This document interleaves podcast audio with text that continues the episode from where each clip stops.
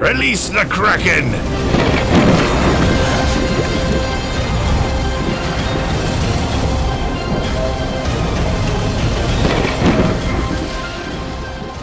Bienvenidos a la tripulación Kraken, una semana más en vivo. Hoy nos acompaña el doctor Provax y el maestre Bass. ¿Cómo estuvo tu semana, Ver? Todo bien, todo bien, Freddy. ¿Cómo están, chicos? Feliz sábado. Un poco movida, un poco ocupado, pero tratando de ponerme eh, a, punto con las noticias. Justamente movimos un poco el programa para poder eh, dar alcance a Thor, ¿no? Vas, ¿cómo andas, maestre? ¿Cómo anda acá? Feliz al fin de tener un título oficial. Efectivamente, como decía, a ver, eh, el día de hoy nos hemos levantado, amanecido este, para poder seguir grabando junto a ustedes. Ayer nos dimos este, un tiempito para poder ver Thor, que va a ser algo que vamos a estar charlando hoy, pero bueno, este, muy contento de estar otra semana con ustedes. Sí, y esta semana, como dicen, no hemos madrugado, así que sugiero que podemos tomar un batidito clásico de maltín, súper sencillo, dos huevitos a la licuadora, maltín, y si les gusta un poquito más dulce, algo de azúcar y ya. Y de esta manera, recargados de energía, creo que podemos comenzar, ¿no? Y como dicen, a ver, Thor, em, podríamos entrar, creo, de lleno y ya después irlo desmenuzando de a poquito. En lo particular a mí me ha gustado eh, mucho Thor, ¿no? Eh, he sentido que eh, se mantiene ese estilo de tal vez la previa, ¿no? De Ragnarok, pero como que lo han mejorado con... o sea, sí existe un montón de chistes, pero también existe otras partes donde te tratan de contar mejor la historia, ¿no?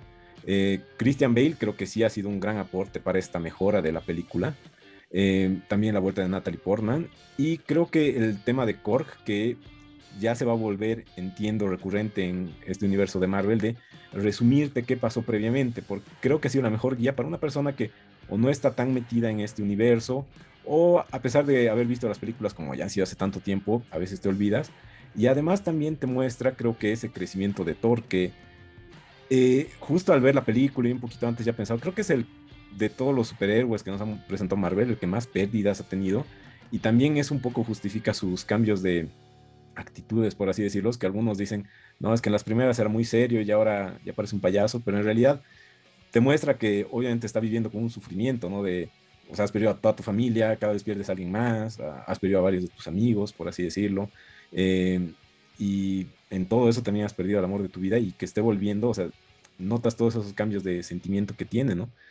Por otra parte, creo que no ha sido en este caso, como muchos decían o iban a predecir que iba a ser un villano mal usado. Me ha gustado cómo lo, han usado, sí tenía un propósito, tal vez no era de los propósitos más eh, elaborados como en algunas otras películas, pero creo que era justificado a diferencia de otros villanos que solo son malos por querer ser malos.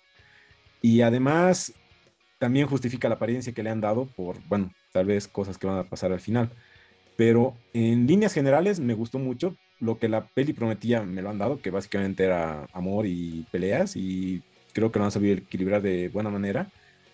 Tal vez yendo a la parte negativa, hubiera querido que extiendan un poquito más la peli, pero para ver un poco más a Christian Bale y que se note lo que es un, una persona que mata a dioses, porque literalmente solo mata a uno y de lo demás solo se escucha, ¿no? Ha, matado a otros dioses de pequeño calibre, como le dicen ahí, o ha matado a otras personas, pero no se ve cómo lo hace. Entonces, tal vez si mostrarías cómo lo haces, le das un poco más de relevancia a la pelea final y dices, ah, no, este sí puede matar a Thor o, a Mighty Thor y demás.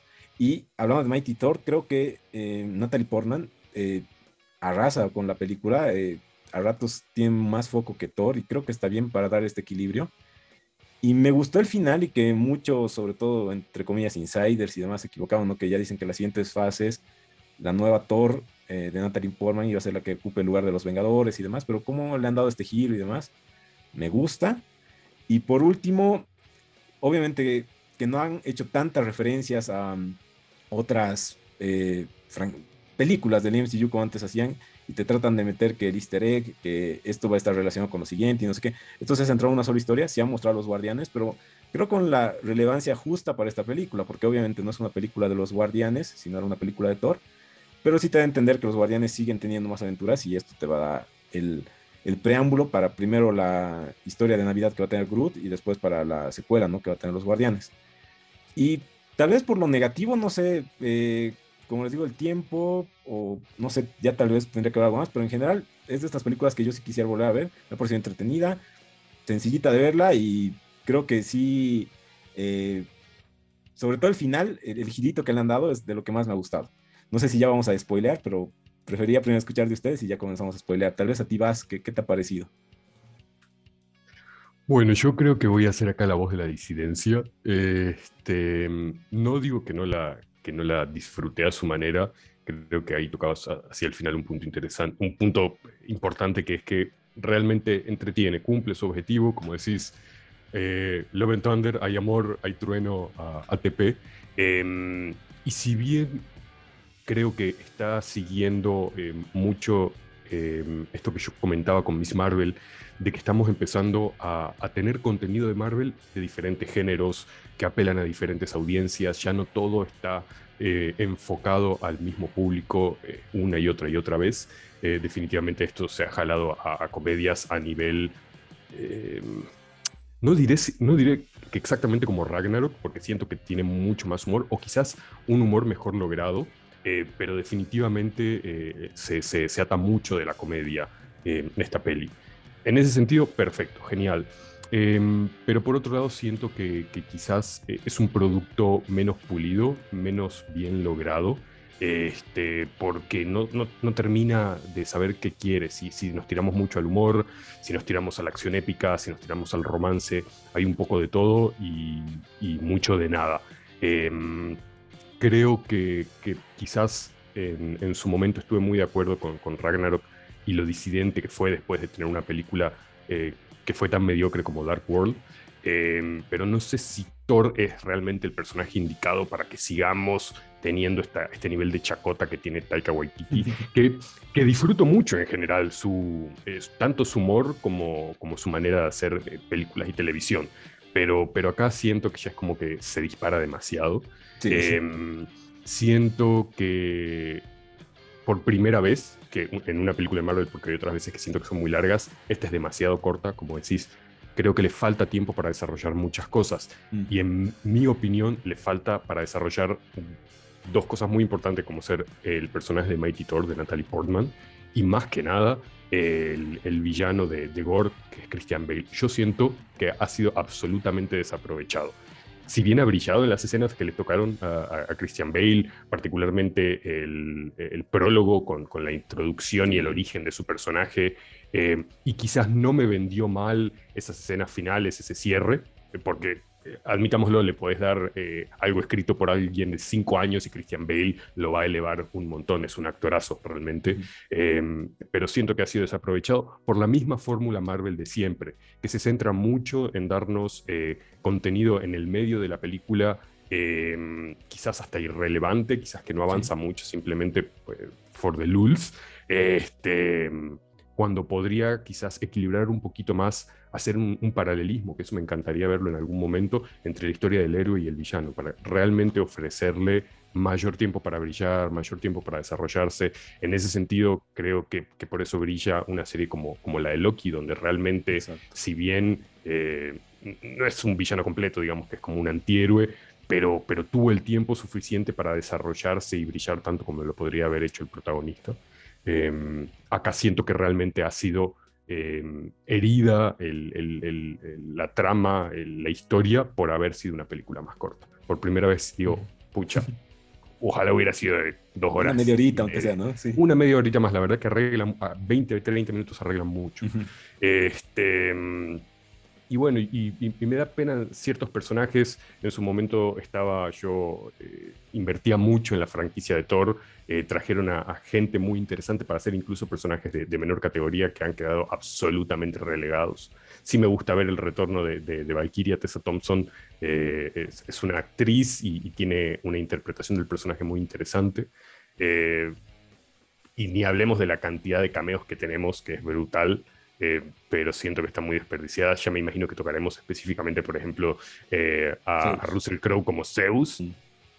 No sé. tal cual podía haber sido Jack Black y era lo mismo, digamos. O sea, Exactamente. Este, es, más, pucha, mira, ahora que me lo decís, hubiera sido quizás mucho más acertado porque creo que la chacota a la que lo han sometido es borda en, lo irrespetuoso. Este, si bien me alegra que, que, un tipo que yo considero tan serio se prestara a hacer una cosa así. Este, no, Papá Noel, digamos. Claro, tenés razón, tenés razón.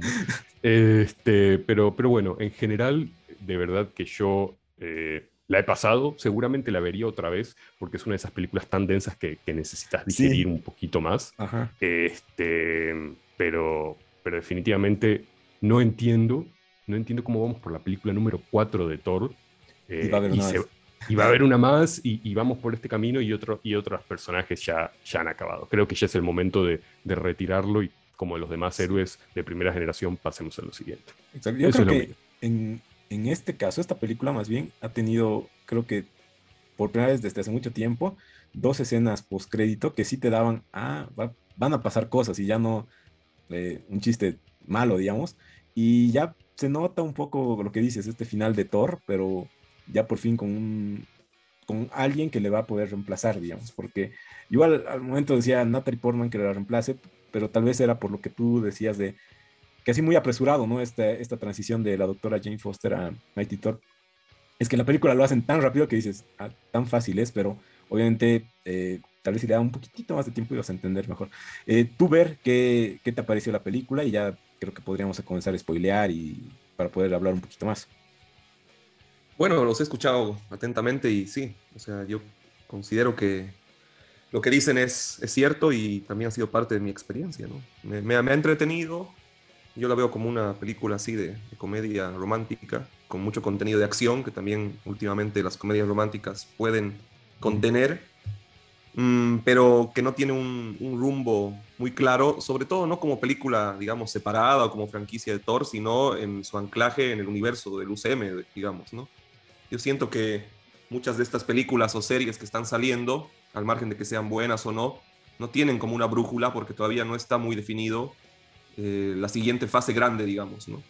Tal vez cuando había esta amenaza inminente de Thanos y todo eso, había como que una, una flecha que te decía hacia dónde iban a ir las series, las películas, y eso estaba bueno, ¿no? Porque había que centrarse y había que enfocarse en algún momento en eso. Y en este caso, como dice Vaz, más allá de la gran actuación de Bale, mm, el villano queda ahí, ¿no? Queda como que sin un propósito muy grande. Entendemos su propósito, pero no lo vemos reflejado, como dijo Freddy. No se puede ver esa magnitud.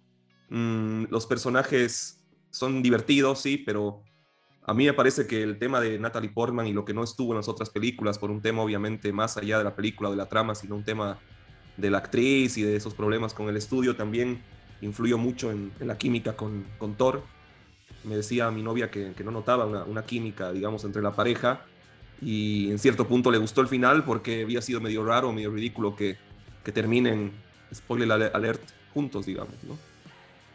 Y, en cuanto al estilo, sí, es Taika Waititi a, pleno, ¿no? O sea, es, es, como sus películas, ¿no? Alocadas, un montón de, de cambios entre lo serio y lo, y lo ridículo. Mantuvo esa estética space glam rock Mm, espacial, ¿no? O sea, que es muy divertida, es muy fresca.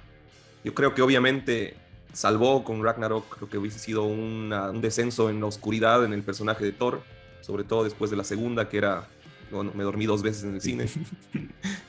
Pero también, como dice Bass, ya se van al otro lado, ¿no? Al otro lado de que Thor, más allá de que es un personaje muy poderoso, no tuvo un verdadero desarrollo, ¿no?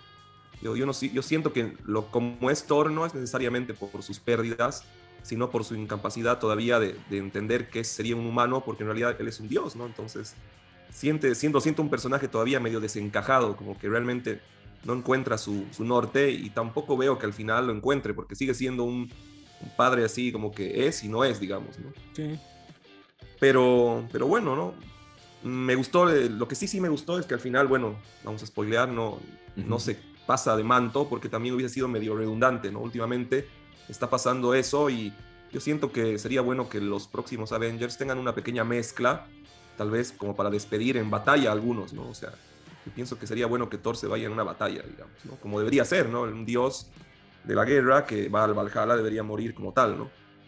Entonces, sí, me gustó y hasta por ahí yo le pondría un 7 y me, me intriga saber qué va a pasar con, con Black Panther, porque siento que también va a ser una película así como de transición y espero que tampoco sea herida por esta falta, como les digo, de brújula, ¿no? Para mí, realmente, el, el, gran inicio de la nueva fase donde realmente ya van a tener un poco de sentido los personajes, donde ya se va a ver qué va a pasar, va a ser Ant-Man, ¿no? Así que... Quantum Mania. Quantum Mania, ¿no? Así que bueno. Sí, y, justo esto de qué, qué, es lo que viene, ya súper spoileando, el tema de, de, esta venganza, digamos, que quieren los dioses, que e, eso creo que me ha gustado porque sí, en toda la película yo decía, como dice Bass, o sea, ya se están haciendo la burla de, de estos personajes en teoría súper poderosos, pero al final que ellos mismos eh, se den cuenta, sobre todo Zeus, ¿no? De, ya nos ven como un chiste, entonces tenemos que comenzar a hacer algo y aparezca Hércules. O sea, supongo que la que sigue va a ser una batalla contra los dioses o por lo menos contra Hércules, ¿no? Y ahí tal vez el final de Thor. Supongo que por ahí debería ir lo, lo que viene, ¿no? Sí, sí, sí. Ese, ese, manejo de los dioses fue bastante ridículo, ¿no? Porque se, primero mostraron esa ciudad increíble, mostraron diferentes dioses y como, dice, como dijeron ustedes, es difícil de digerir porque hay que ver bien con detalle quiénes están. Puede haber mucho cameo no solamente de Marvel, sino en cuanto a dioses, digamos, que nosotros tenemos en la mitología. Pero sí, después vino la parte bochornosa de, de Crow, que me parece re absurda, ¿no? Y al final igual, o sea, puede ser que como tú dices, la línea se centre en eso. Espero que no solamente en la lucha de Hércules con Thor, sino manden realmente la furia de los dioses hacia Thor y los haga M. Pero no sé, por ahí también queda ahí, ¿no? Queda ahí y al final aparece Hércules como un cameo de dos minutos que lo, lo pulverizan, ¿no? sé. Sí, sí, es Marvel, es Marvel. Todo puede pasar, ¿no? Pero, pero sí, a mí, me gustaría más, sí, puede ser una película más de Thor donde se afiance un poco más la relación con, con la niña y la relación con su pueblo y obviamente de esa índole. Y, pero sí me gustaría que su despedida sea en una película de los Avengers. Ahora, obviamente, lo que yo he escuchado es que Chris Hemsworth ha dicho que él quiere seguir y quiere seguir, quiere firmar contrato, no sé, para cinco, cinco apariciones más, digamos, ¿no? Entonces, claro. el tipo como que no quiere, no quiere tampoco desprenderse porque, bueno, es también en cuanto a su imagen y a su presencia está hecho a medida, ¿no? Entonces, sí. es complejo. A ti vas eh, este futuro, digamos, un poco tal vez contra los dioses y no sé si veríamos más del Valhalla, tal vez. Eh, ¿Qué, qué te parece? Mm, mira, eh, en, teoría y en base a, las grandes charlas que han visto y por supuesto a los 100.000 este, especuladores que tenemos de Marvel, lo, que, lo que tendríamos que ver a continuación en realidad es pasar el manto de, este guerrero superpoderoso, dios, etcétera, de, Thor a Hércules en realidad. Seguramente comenzarían oh, como, como, como eh, antagonistas en la siguiente película, pero finalmente Hércules lo reemplazaría para los que em, no están tan al tanto de, lo que son los cómics. Em, Hércules en realidad es, un, es, un, héroe, toma muchas veces el lugar de Thor em, en lo que son las diferentes iteraciones de los Avengers. Eh, incluso eventualmente hacen un, muy buen dúo con em, el siguiente Ant-Man y hasta con Hulk de tanto en tanto. Este, entonces yo me imagino que en realidad vamos para eso, aunque, aunque con, con este vuelco que hubo de Thor ahora es papá y se encarga de, la nena de Gore. También por ahí siento que es como que dejaron este, ir viendo algo para que la nena crezca y se transforme en algo que pueda llegar a ser el reemplazo de Thor. No sé, y al mismo tiempo, como decimos, eh, como nos cuenta ver acá, eh, Chris Hemsworth está este, tan pero tan atado y con ganas de quedarse en el personaje que capaz todas estas cosas de las que estamos hablando no pasan nunca porque si el tipo no se retira eh, o no lo retiran en todo caso, vamos a seguir teniendo Thor para largo. Pero, pero es muy acertado el, comentario que, que, hace acá ver, que siento que estamos en una, como que en una etapa intermedia, no realmente en la siguiente fase, porque no hemos visto al villano central, que, es Kang el Conquistador, hasta ahora no hemos vuelto a saber de él. Eh, no vemos una, una coherencia que, los una al resto del universo. Estos son como que pequeñas mordiditas al universo este, y que no tenemos realmente una guía este, o una meta final como empezamos a ver en, las primeras fases. Y quizás estamos mal acostumbrados este, por, por, esta planeación que había anteriormente y que hoy en día quizás existe, solo que simplemente nosotros no la vemos. Em, pero en este caso sí creo que eh, el camino que se tomaba antes era bueno. Sí eh, íbamos viendo hilos conectores entre, entre las historias que nos llevaran a una conclusión eh, final. Sí también me imagino que han cambiado muchos planes. En su momento Black Panther iba, iba seguramente a tomar el manto de, gran líder y con, el deceso de, de Chadwick Boseman han tenido que cambiar muchos planes. Eso no lo dudo. Em, pero bueno, me gustaría realmente empezar a ver un poquito más de coherencia. No en el sentido de que todas las películas sean iguales. Eh, en, ese, en ese caso estoy feliz de que empecemos a ver cosas diferentes, productos diferentes. Pero sí en el sentido de que realmente, si estamos hablando de un universo conectado, si siempre nos quisieron vender ese tema, pues que veamos de una vez un poquito un camino, una meta este, que nos vaya uniendo poco a poco las, las pelis, las series y todas las cosas que tenemos por delante. Sí, tal cual tienes toda la razón. Y bueno, creo que nada más que agregar. ¿Algo más le quieres agregar, ver? O ya podemos pasar a lo siguiente. No, no, pasemos, pasemos al universo de Stranger Things, ¿no? Sí, Stranger Things. A ver, eh, yo sinceramente, por tiempo y que he visto la duración tan larga de los episodios, he visto un poquitín, sinceramente, no todo. Sinceramente, yo no me hago lío de spoilers y demás, pero te paso a ti, vas la batuta, porfa, para que van a hablar sobre todo un poco así lo bueno, lo malo y ya tal vez que viene o ya no quieren que venga nada y demás, ¿no? Dale, buenísimo. Bueno, este, justamente como dicen, este, estos episodios que tenemos de review son súper spoileríficos. A nosotros nos gusta hablar en detalle lo que nos gusta, lo que no nos gusta. Así que hacemos el segundo gran flag de que vamos a hablar con spoilers. Así que tengan cuidado si todavía no han terminado la serie. Guarden el podcast para un poquito más adelante. Em, Stranger Things, temporada 4, parte 2. Empecemos por ahí. Eh, detesto esta nueva tendencia a, hacernos una temporada dividida en dos partes. Eh, lo odié con las películas de Harry Potter, lo estoy odiando con Virgo Soul y, tantas otras que están eh, teniendo esta, esta pausa innecesaria, porque en, su época pasaba mucho con las series de televisión que pasaban en, en, las cadenas, como para que tuvieras la serie a lo largo de todo el año. Era diferente, eran otras épocas, lo entiendo. Hoy en día me parece absolutamente ridículo. Em, Stranger Things creo que en realidad es, eh, es una palabra muy acertada para describirla ya, ridícula. Eh, es una serie que se ha alargado mucho más de lo que debería. Mm. Eh, creo que estamos viviendo de una nostalgia que comenzó en la primera temporada, una excelente primera temporada que debió quedar como tal, primera y única. Este, hemos tenido las otras en diferentes niveles de éxito, más o menos flojas, esta cuarta creo que si bien a nivel de producción es excelente, eh, ciertas actuaciones, porque algunos han madurado en su actuación, otros siguen siendo igual de básicos que cuando eran chicos, em, pero el mayor problema es la longitud de, la, de, la, serie, de la temporada. De verdad que así como Thor necesitaba más tiempo, Stranger Things necesitaba decir, ¿saben qué, chicos? Estamos, estamos volteándola. Em, es una temporada que podría haber sido más corta como temporada y los capítulos, cada uno de ellos podrían haber sido más resumidos. Sin irnos más lejos, eh, esta segunda parte que ha tenido prácticamente tres horas y media entre dos capítulos y me han sido muy difíciles de tragar porque eh, vamos, vamos viendo escenas muy largas innecesariamente este, que, realmente me arruinan mucho la experiencia. Eh, como verán, hasta ahora creo que ni he tocado la historia, pero son cosas que, en realidad van eh, poniendo tanto peso em, en el mal sentido que realmente afectan a la experiencia en general. Ya pasándome un poquito de eso, em, sí creo que, bueno, han, han dado una vuelta interesante en el sentido de volver al principio. Nadie entendía qué estaba pasando en los primeros capítulos, por qué me están mostrando eh, el pasado, tantos flashbacks, etc. Eh, han sabido darle una vuelta a, eso, creo, los, los hermanos eh, Duffer. De tal manera que te, casi, casi te crees que lo tenían planeado todo el tiempo, que sabemos que no es así. Este, la introducción del nuevo personaje, del nuevo enemigo Vecna, creo que realmente ha sido una, una inclusión interesante en el Lord of Stranger Things.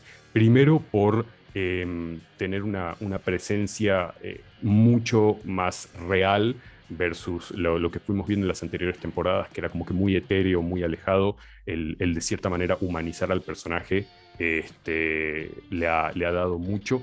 El, actor, yo lo vengo viendo hace muchísimos años, siempre no, lo recuerdo, hay una serie de, de Arturo este, y, la, historia de, de, Excalibur y Merlín y la mesa redonda, en una serie que nadie le bola y él era Arturo. Siempre me gustó, quedó ahí nomás. Eh, y acá creo que, que, realmente se ha lucido, ha sido uno de esos reencuentros con un actor que nadie tenía muy registrado, lo ha hecho genial. Eh, cierta parte del, elenco, tanto nuevo como viejo, este, como digo, ha, ido madurando. Em, siento que, alguien que, bueno, ha enamorado a todos ha sido el personaje de Eddie. Este, muchos quizás se han sentido identificados de parte de, lo que es el, el geekdom, ¿sí? de, esa persona tan incomprendida que, puede tener una, imagen al frente del mundo y en realidad es un, este, un dulcito en, el fondo. Este, el personaje de Max creo que de verdad tenido un buen desarrollo que le faltaba de un par de temporadas atrás. Este, y por otro lado, vemos este, tan poco avance, eh, tan poca calidad eh, a nivel de actuación como, como puede ser Mike, eh, un Will que ya no tiene justificación de ser, que en teoría y, muchos comentarios es como que, bueno, vamos a tener un vuelco y una sorpresa muy importante en la siguiente temporada. El resto de los chicos, la verdad que, creo que ni, siquiera merecen mucho tiempo en, destacar o, no.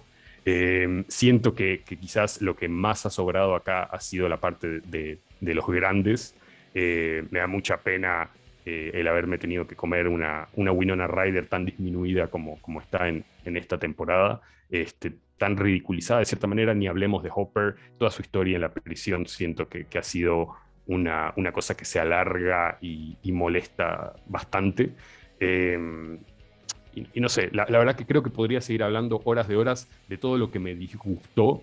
Este, como les digo, creo que, lo que más me gustó, decir, que lo que le gustó a todos fue Vecna y Eddie, que es lo más destacable, un poquito de Max. Me encanta ver el poder sí que tiene una serie para eh, revivir un artista, eh, con, con Running Up That Hill por un lado, y por otro dar a conocer a un montón de gente que no tenía idea de lo que era Metallica, que me hace mucha gracia, este, y que destaque como destaca. Que hay algún paréntesis y la verdad eh, me ha dado mucha pena cómo la comunidad de Metallica ha acogido a la nueva gente. Siento que es muy importante que las nuevas generaciones, no importa cómo, vayan aprendiendo lo que, lo que son buena, buena música, buenas películas, o sea, clásicos que hoy en día están tan dejados de lado por un montón de basura que hay. Saludo a todos los requetoneros que escuchan esas basuras que, que hoy en día llaman música. Vean Stranger Things y pónganse a escuchar Metallica, este, que, que realmente son esas cosas así de, imperdibles y de mucho valor. Este, pero bueno, esas son las cositas positivas que sí puedo destacar de una serie que creo que realmente debió haber acabado hace mucho tiempo, que no puedo creer vaya a tener que tragarme otra temporada y ni hablar de un spin-off, este, me parece inconcebible. Pero bueno, a ver, Fred, ¿vos qué opinas al respecto? Como te dije, yo te cedí la palabra porque la vi un poquito, me pareció muy larga y dije, voy a ver de a poco estos episodios, no, no tengo apuro, como, sí, yo igual que vos, ya en la, tercera y eso, al final de la segunda ya me parecía innecesario. Me ha gustado mucho la primera y después ya la dejé de ver y dije, si es algo que no me está atrapando tanto, voy a poder ver a poquito los episodios, no, no tengo por qué hacer tanto. Y como te digo, no, no, no me importan mucho los spoilers, así que de a poco la, estoy viendo y sí, la, siento que están, o sea, más lo que ahorita acabo de decir, que sí alargan cosas innecesarias, pero bueno, habrá que ver por dónde van y sinceramente, cuando han anunciado una quinta temporada y, un spin-off, ya me pareció tratar de jalar mucho una franquicia que estaba buena, pero tal vez ya la van a quemar y sobresaturar. Pero bueno, tú ver que sí, sí la has podido ver, eh, en líneas generales más o menos, ¿qué te pareció? Eh, lo bueno y lo malo y tal vez al futuro, ¿no? Bueno, sí, me pareció excesivamente larga, pero tremendamente exitosa para Netflix, digamos. O sea, por algo obviamente ahora no solamente va a haber la quinta y el spin-off y ahora les están dando una batuta y un control total a los hermanos Doffer para que tengan su productora y van a seguir, mm, van a seguir eh, trabajando con los diferentes actores porque realmente es un fenómeno cultural, ¿no? Al margen de que yo comparto lo que ustedes dicen, fue muy larga, se siente como que se siente un ex, o sea, está exhausta la serie, digamos, ¿no? Está ya cansada, o sea, por eso también, nosotros también, ¿no? Por eso también nos cuesta tal vez ver algo que nos gustaba antes y que ahora se ha vuelto medio tedioso, pero culturalmente, em, por ahí las nuevas generaciones les está encantando, ¿no? Porque uno entra a redes, a TikTok y es todo Stranger Things, y no solamente en cuanto a las canciones, en cuanto eh, a, a, revivir, digamos, hitos, sino en cuanto a todos los personajes, o sea, me parece que es una serie que todos se pueden identificar con alguna cosa. Ver. Parece que lo hemos perdido ahí a ver un poquito. Pero, pero bueno, hasta que se recupere, efectivamente, creo que, lo que dice es muy acertado. Ah, eh, no me pareció. Eh, se te está cortando un poco ver. ¿Me escuchan? Te escuchamos, a ver, claro sí. A mí me sale que tu conexión está un poco lenta, Freddy. No importa, bueno, eh, otra vez entonces. ¿Me escuchan ahí bien? Sí, sí. Bueno, nada, nada, eso. Me parece que para Netflix es una cosa redonda. No me costó, me costó mucho más a mí ver la primera parte que la segunda parte. Yo creo que porque quería que se acabe y quería ver cómo lo resolvían. Pero bueno, para mí eh, ya quiero que venga la 5 para que se acabe, ¿no? Porque siento que cada tiempo que pase los personajes se van a hacer más viejos y más ridículos. Así que quisiera que le den el fin. Como, como dices, eh, Vas, hay personajes que no tienen sentido ya. Lamentablemente, ya lo habíamos hablado en otro, en otro episodio, el haber tantos arcos narrativos entorpece la narración principal. Hay cosas que deberían haber sido implícitas y que lamentablemente las desarrollan, como esta epopeya que tienen en Rusia, que es ridícula, que es obviamente alejadísima de la realidad. Es mucho más real que exista un Vecna que salgan de esa manera de Rusia. Pero bueno, mm, el que, al que le gusta, genial. Y yo creo que vamos a tener muchísimo más de Stranger Things para largo. Dale, vas. Tal cual, tal cual. Nada, este, creo que al final del día la industria del entretenimiento es movida por el billete. Y como dice Ver, para, para Netflix significa mucho. Han invertido mucho también, porque recordemos que esta temporada en realidad eh, se empezó a filmarse pre-pandemia y han tenido que lidiar con un montón de cosas a lo largo de, dos años para poder concluir con ella. Muchas escenas han sido filmadas por separado, este, en diferentes partes del mundo incluso, este, para poder solidificar toda la temporada. También por ello vemos a, a un elenco que ya está haciendo cosplay de, ser eh, chicos, porque discúlpame, esos, esos chicos están, pero así crecidísimos y en esteroides, realmente nadie se la come que, que realmente sean unos nenes. Este, y nada, eh, tocará, tocará armarse de paciencia. El que pueda terminarla disfrutándola, genial. Eh, gente como nosotros que, que, necesitamos lamentablemente terminar nuestra experiencia, nos la vamos a tener que tragar. Y el que la disfrute, yo creo que definitivamente va a tener eh, de una manera u otra, porque esto ya se está convirtiendo en un universo más allá del, primer elenco, de la primera historia, eh, pues va a tener para, para, disfrutar durante mucho, mucho tiempo. Pero bueno, esos son nuestros comentarios respecto a lo que fue Stranger Things. Eh, sin duda, este, vamos a estar hablando durante muchos años al respecto. Esperemos que, eh, que también nos comenten después por las redes eh, qué tal fueron sus, sus, opiniones, sus críticas al respecto. Y nada, pasamos ahora a lo que es el área de gaming que ha tenido al fin, después de unas semanas de, de bastante silencio, un, un poquito de novedades. Eso sí, Fred, este, hacenos el Recargados de Maltín, bueno, nos vamos al sector gamer y creo que comenzamos con eh, Robocop, si no estoy mal. Sinceramente yo no sabía que iban a hacer un juego de Robocop, pero a ver, un poquito más de contexto creo que me pueden dar ustedes. Les damos un poquito más de contexto a todos. Efectivamente, esta semana em, hubo lo que se llamó el Nacon Connect. Nacon eh, es una empresa desarrolladora y más que nada publisher francés. Es, es el Ubisoft de los pobres. Este, es, un, es una empresa que em, que en realidad comienza a ser siendo eh, y sigue siendo em, desarrolladora de periféricos para gamers y que a través de una adquisición ha comenzado a, tener una serie de estudios de, desarrollo de videojuegos bastante, bastante extensa. Esto estamos hablando desde principios de los 2000. Em, y ha tenido su conferencia en la que ha presentado una serie de juegos, empezando por lo que es Robocop. Robocop, para todos los que sean más jóvenes y nos escuchan, eh, es una franquicia em, de películas extremadamente violenta em, de los 80, de, finales de los 70 en realidad, si no me equivoco, este, que trata básicamente de una ciudad como es Detroit altamente corrupta, em, con mucho crimen y la solución pues eh, ideal es eh, hacer una, una mezcla de, policía humano y robot que es el tipo más increíble y al mismo tiempo más ultraviolento que se les puede ocurrir. Les recomiendo realmente ver las pelis. Em, ha estado abandonada durante mucho tiempo porque en mi mente no existe ese remake horroroso de hace un par de años. Este, pero bueno, vuelve, vuelve Robocop en, formato de videojuego. Este, no sé qué decirte a, nivel, a nivel de jugabilidad, es un, es un FPS se ve efectivamente ultraviolento, no se ve muy impresionante. Mi punto destacable creo que es justamente em, el hecho del retorno de, Peter como, como el voice actor de Robocop. Él es quien interpreta en, las películas a, este personaje. Eso es lo que más me entusiasma. Eh, fuera de ello, la, poca jugabilidad que pudimos ver en el tráiler se ve muy poco impresionante, eh, pero quizás esa es mi opinión, no sé qué tiene que decirnos ver al respecto. Nada, no sé, Robocrap, Robobasura. No, la verdad sí, este juego fue, fue anunciado el año pasado, si no me equivoco, en una de las conferencias. Em, lo, picante y lo peligroso es de dónde viene ¿no? la, franquicia, que es una película de culto. Como dice Bass, una película muy violenta, una película precursora de lo que sería el género cyberpunk, además, en cuanto a la pantalla grande. Y me da un poco de pena que haya caído, sin desmerecer a la Nacon, que sé que produce juegos buenos AA, en manos de ellos, ¿no? Porque lo que vi, lo que me mostraron en cuanto al gameplay trailer es un, un gameplay muy poco pulido, con un Robocop que más allá de que es Robocop, se lo ve no muy logrado y, la jugabilidad me pareció un shooter malo que podría haber hecho Cyberpunk, digamos, los desarrolladores de 3D Project, digamos, ¿no? No siento que tenga más, no le veo texturas. Leí un poco los comentarios de la comunidad y tampoco lo vieron así.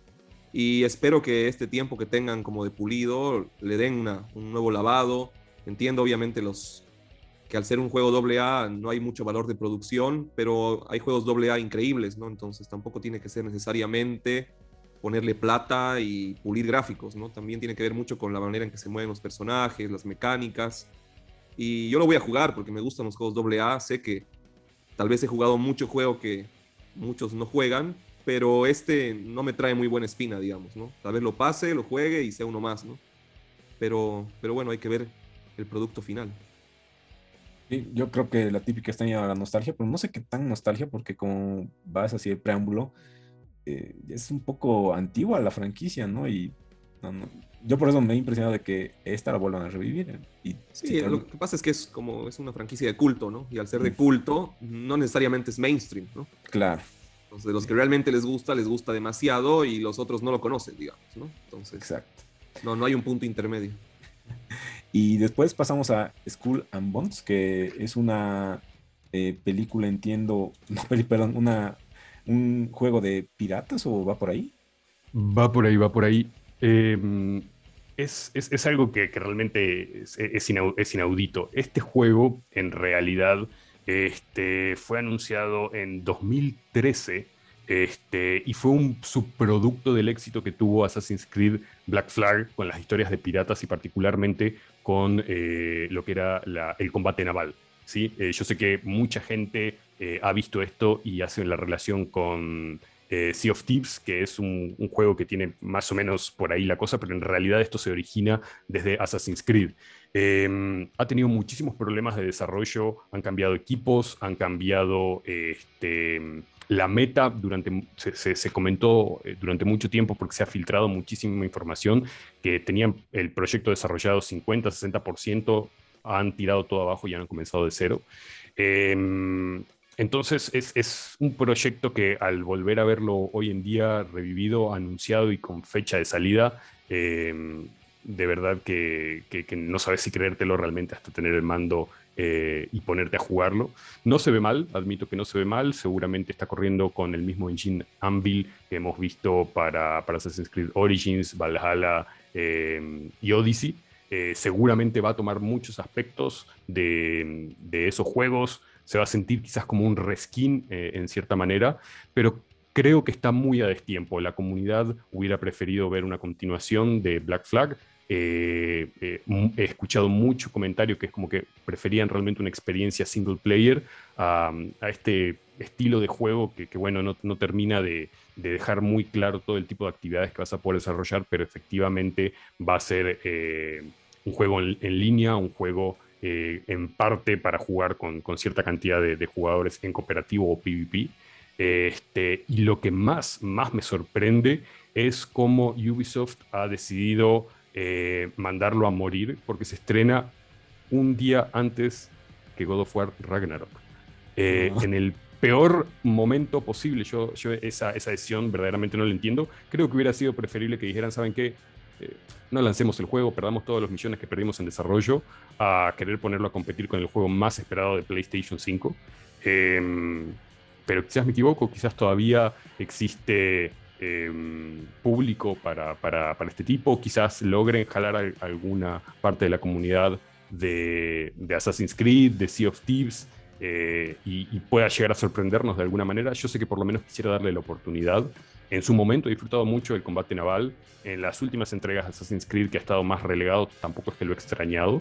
Eh, pero definitivamente lo que hemos visto, lo que nos ha presentado Ubisoft, por lo menos nos empapa un poquito de curiosidad, este, como para darle una oportunidad cuando salga el 8 de noviembre y olvidarnos al día siguiente que existe cuando empecemos a jugar con el buen Kratos y Atreus.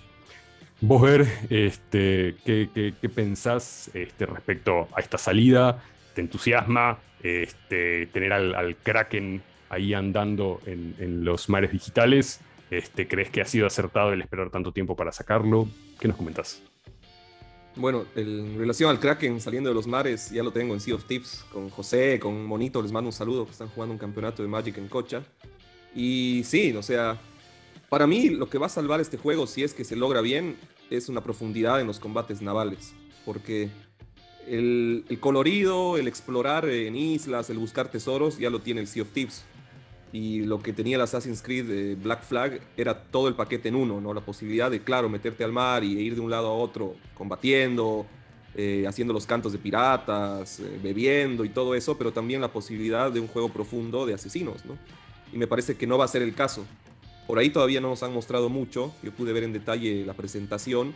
Sí, más bien te hablan de que puedes salir del barco, porque en algún momento del turbulento desarrollo se mencionaba que eso lo habían tachado y que simplemente iba a ser un juego de barcos y la verdad es una ridiculez y no vas a poder entrar al puerto, pero todavía no nos han confirmado hasta qué punto vas a poder hacer también exploraciones en las islas, ¿no? Porque lo que tiene de divertido el Sea of Thieves, más allá del combate y todo, es la posibilidad de tener obviamente botines donde vos vas a islas, te metes a cuevas, te metes a templos, peleas con piratas y obviamente buscas tesoros. Tesoros que además tienes que llevarlos al barco y volver sano y salvo al puerto, que también ahí tiene otra, digamos, otra faceta de divertido, ¿no? Porque de repente aparece un galeón y a lo típico pirata te hunden y chao, ¿no? Has estado invirtiendo una hora con tus amigos y quedó en la nada, pero tampoco termina siendo injusto, ¿entiendes? Que es parte de la vida del pirata, ¿no? Entonces también en algún momento vas a hacer vos eso, ¿no? En este caso, mm, no, no termino de entender muy bien, sé que van a enfocarse bastante en el combate marítimo, porque vi que a diferencia de Sea of Thieves, va a haber diferentes armas, va a haber una variedad, digamos, mucho más profunda me gusta un poco la diferenciación de que este juego va a estar anclado al Océano Índico, mientras que el Sea of Thieves está más anclado al Caribe. Eso me da, yo creo, la posibilidad de ver otro tipo de escenarios, otro tipo de biomas, otro tipo de, setting. Pero el tema de, que salga un día antes del, God of War, que no, no, lo había, no me había dado cuenta, digamos, de eso, me parece un arponazo letal, ¿no? O sea, es, es tremendo, ¿no?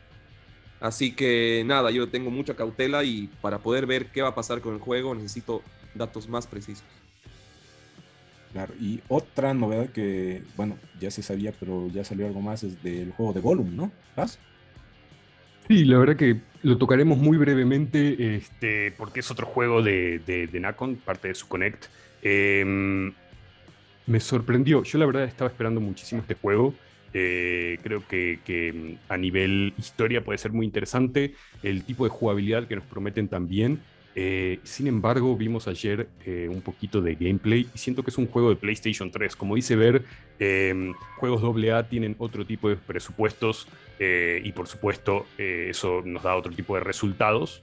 Em, quisiera creer que es uno de esos juegos que a pesar de, cómo, se, de cómo se ve, se pueda jugar de manera increíble y que la historia también nos permita eh, adentrarnos de tal manera que no nos moleste quizás eh, no tener una visual triple A. Pero me llamó muchísimo la atención porque en previas ocasiones este, nos han mostrado algunas otras cositas y, se veía mejor, la verdad que se veía mejor. Eh, pero creo que Verle tiene un poquito, un poquito más de fe y como dice él es el jugador de los AA, este, así que quizás nos puedes comentar algo un poco más positivo al respecto. Bueno, Sí, poquito de fe le tengo, ¿no? O sea, tal vez porque sé qué tipo de juego hace esa empresa en relación a los antiguos juegos que también eran de sigilo. Había un juego que se llamaba Strix y que era de un trasgo de un goblin que obviamente era en la Edad Media, digamos, de fantasía y obviamente estaba buena, digamos, lo que es el sigilo. El tema es que con este juego se anunció hace mucho también y no sé por qué se prometió o dieron la impresión de que iba a ser un juego triple A y que tenía justificación que la gran primera franquicia después del, del, último juego de Lord of the Rings sea esto, de Gollum, ¿no? Cuando es un universo tan rico donde podrían hacer tantas historias y tantos tipos de juego, habían elegido esto, ¿no?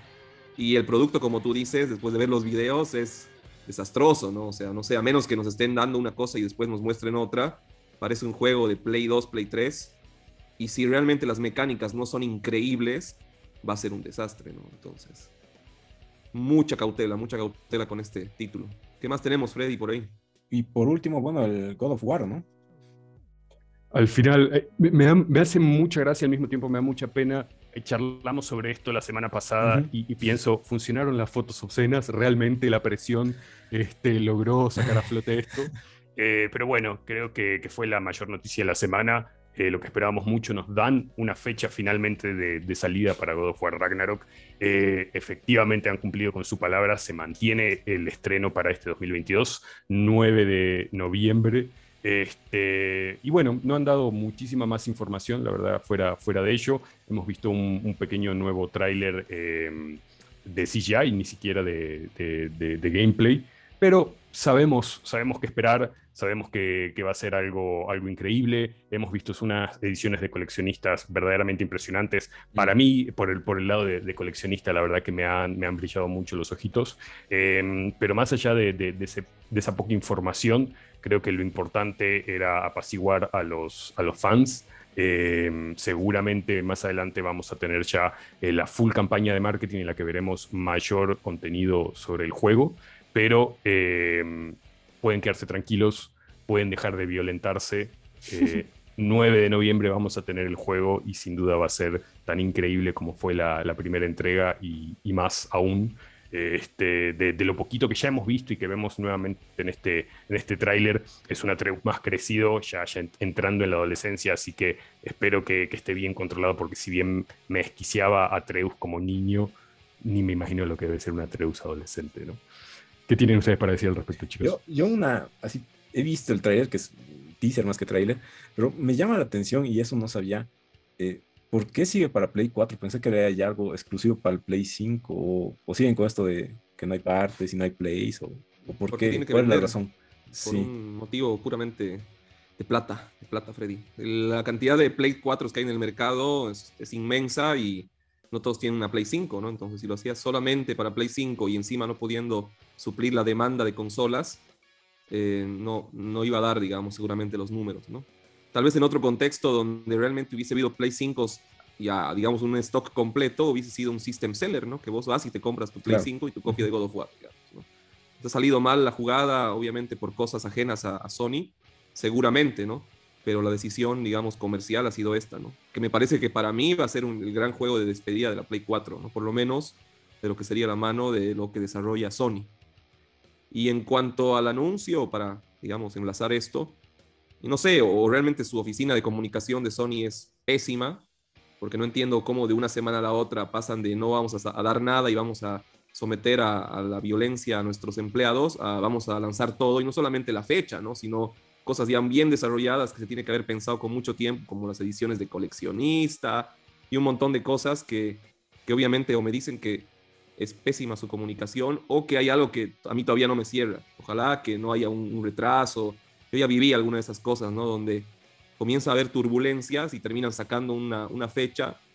Yo preferiría mil veces un retraso a que estén acelerando y estén metiéndole el full crunching a los desarrolladores y eso también impacte en la calidad del juego, sobre todo en la etapa final donde es el pulido, es la revisación de, ver si no hay bugs, si no hay cosas así, digamos, que puede hacer crashear al juego.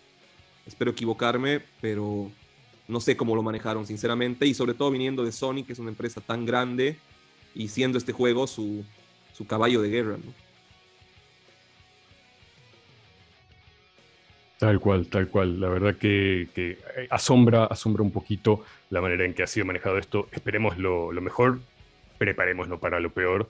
Pero creo que con esto ya de todas maneras podemos ir cerrando esta semana todo lo que fueron las novedades del el gaming.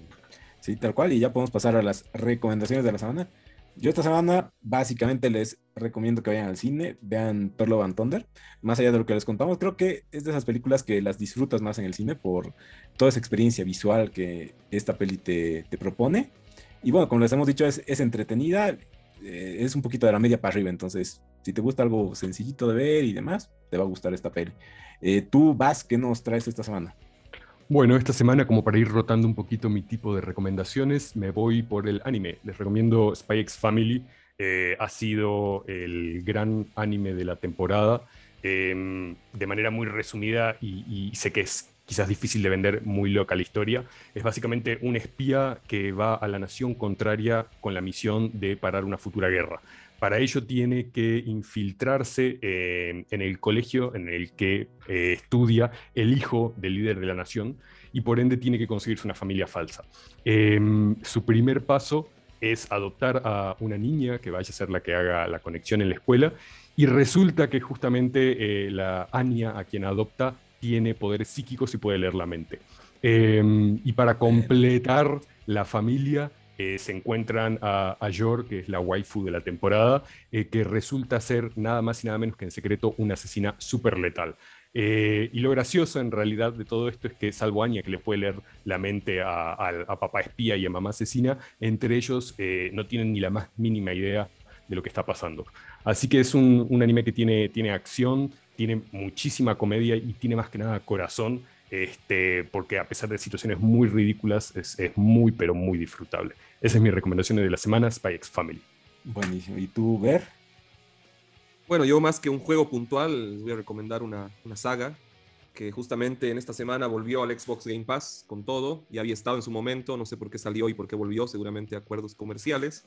Es la saga y la serie de Yakuza, que es un juego insignia de Sega, ¿Por qué insignia? Porque junto con Sony yo creo que son de los juegos más longevos y que realmente Sega los hace con amor, ¿no? Porque mm. bueno, anclando a esto sería un juego obviamente de los gangsters japoneses, pero lo interesante es que se va desarrollando en un lapso de tiempo, ya tenemos seis Yakuzas y tenemos ya dos spin-offs, donde comienzas en el año, digamos, 70, 70, 80 y llegas hasta el presente viendo cómo es el recorrido de un personaje que es un gángster y que obviamente tiene que hacer un montón de un viaje personal dentro de lo que sería este mundo del crimen y no también no del crimen, ¿no? porque muestra mucho de la sociedad japonesa, muestra mucho de su cultura y también muestra mucho de lo que serían las franquicias de los juegos de Sega en relación a múltiples actividades que uno puede hacer.